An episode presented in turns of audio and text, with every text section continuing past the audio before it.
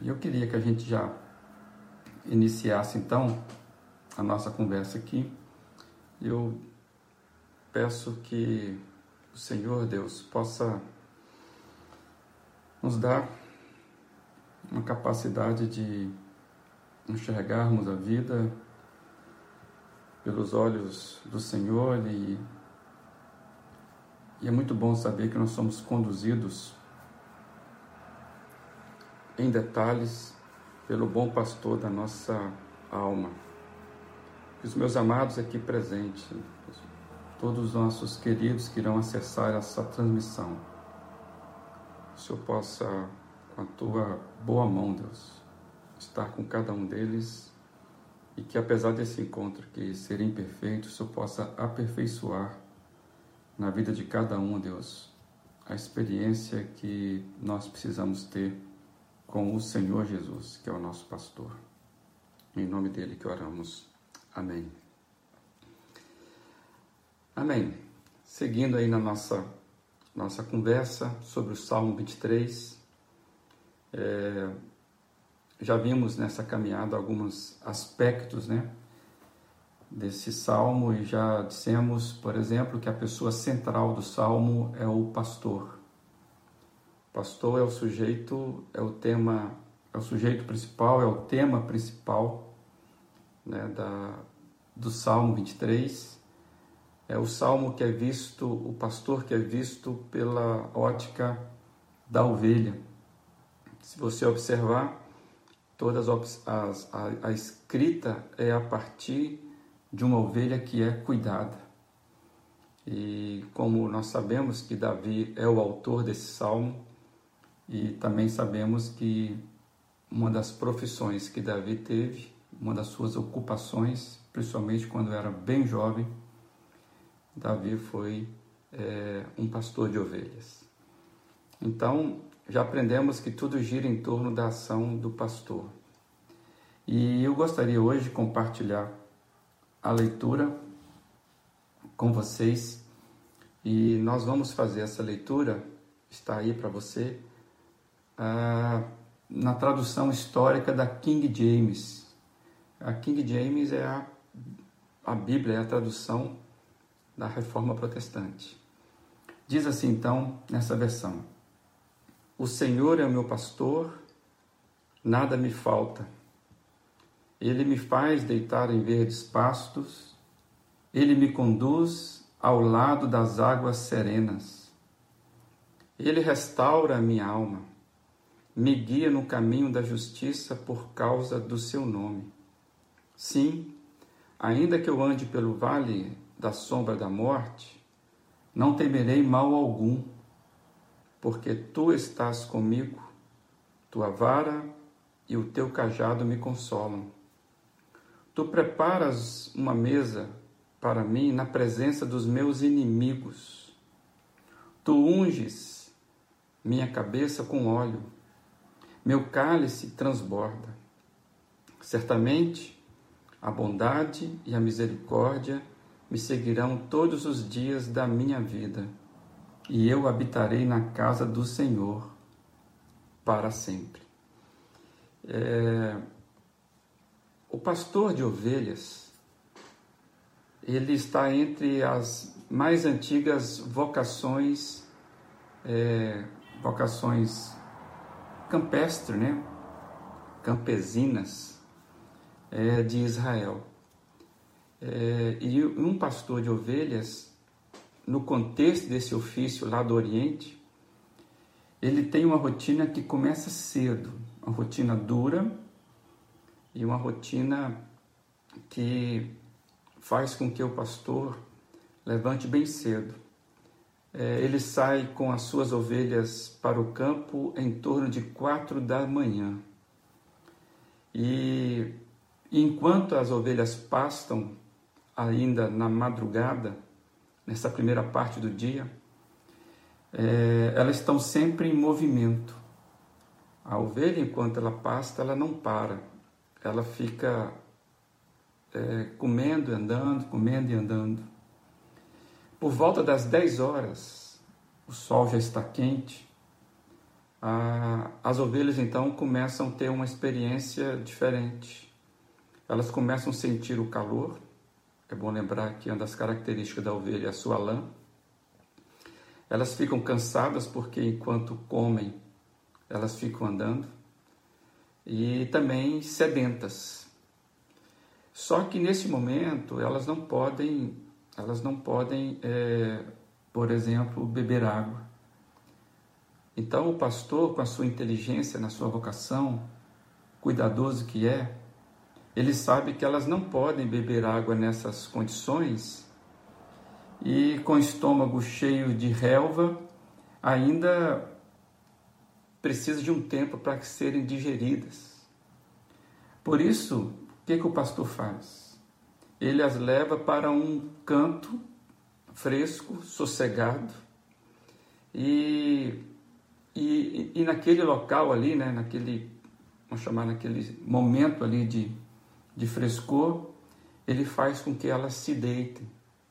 Né? Elas deitam ali então na relva e em repouso a ovelha então ela não pasta, ela está em repouso e começa então a ruminar de maneira natural a, a, a, a fazer a sua digestão, né? Aquele descanso é o processo natural onde procede a digestão da ovelha.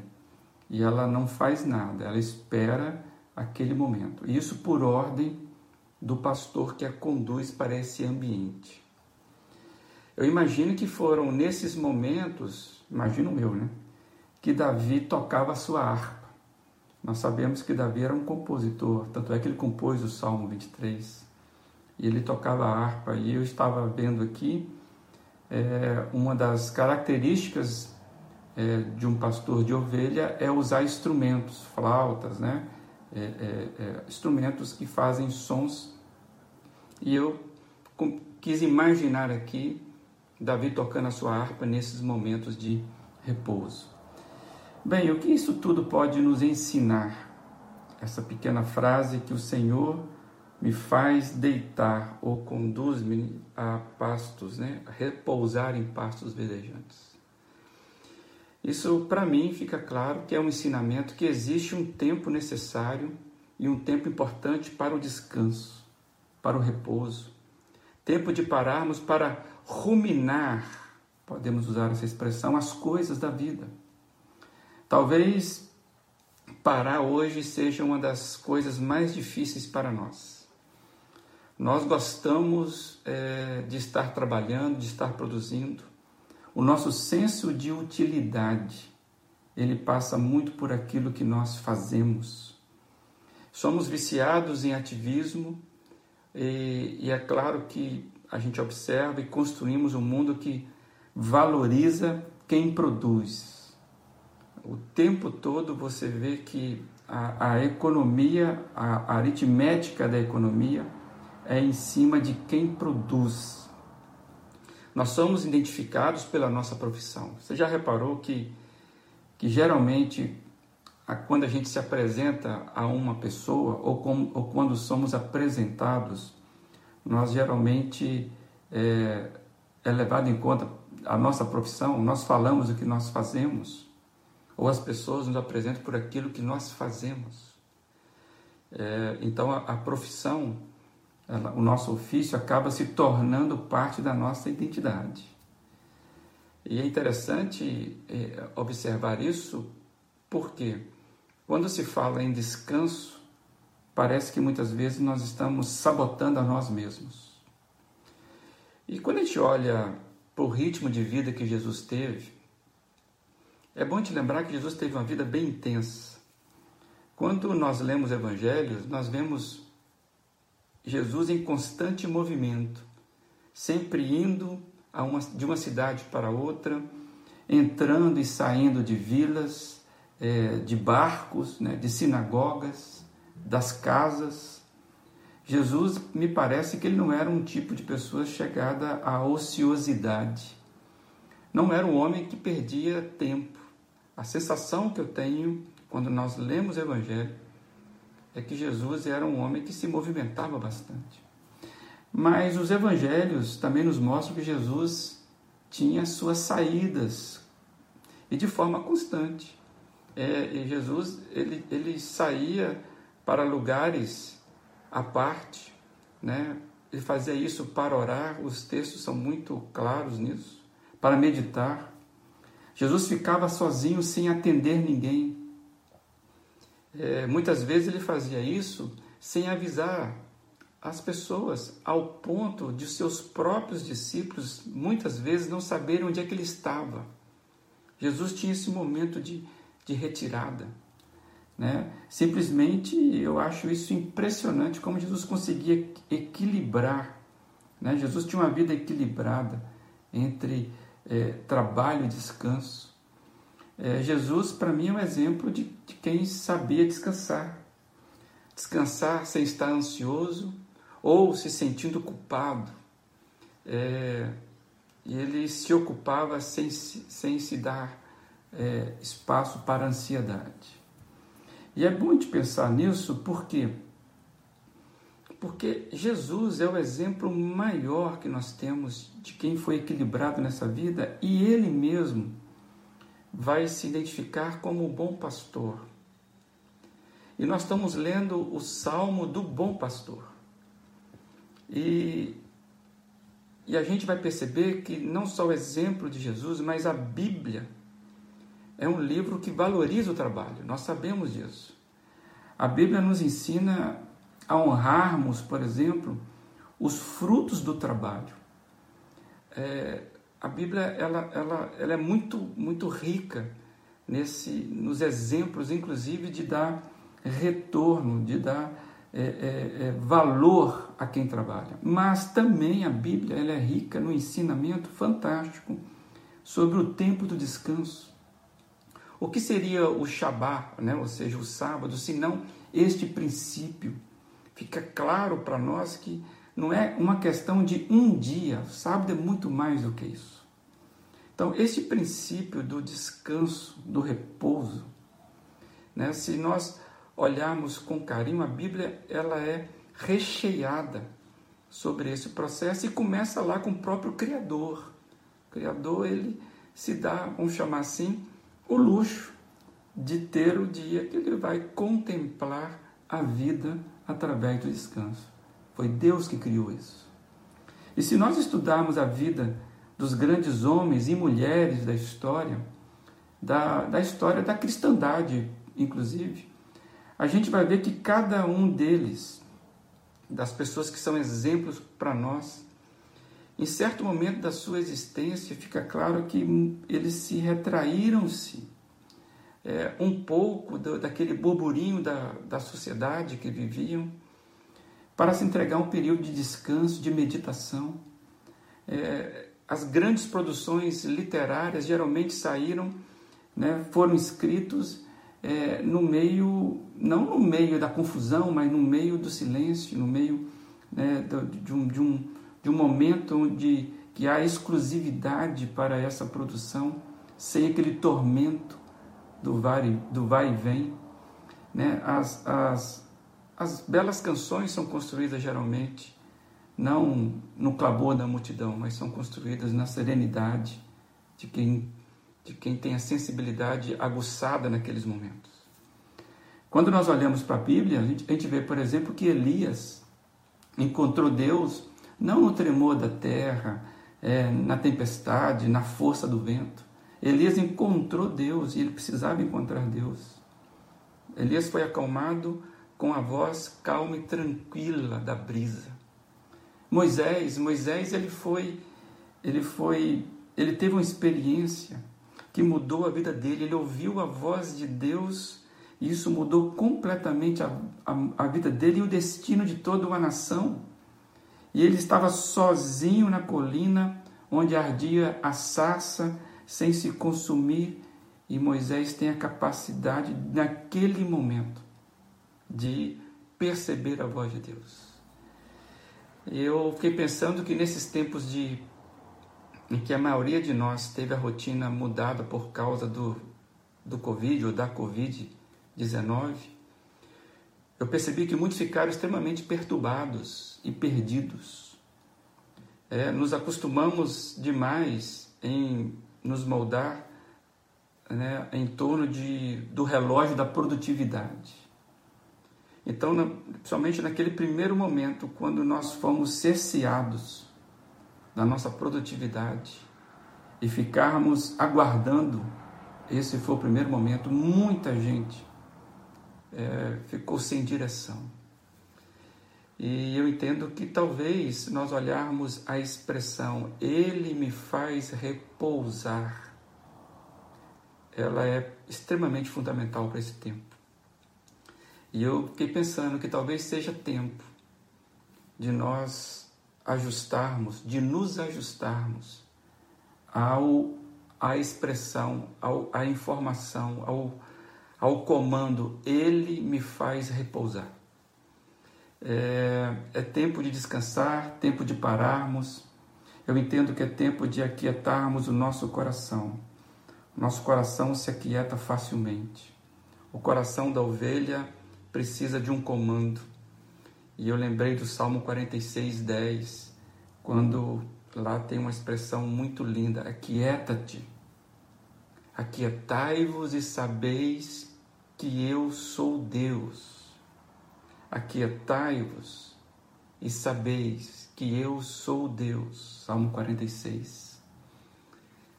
Então esse essa expressão ele me faz deitar em verdes pastos.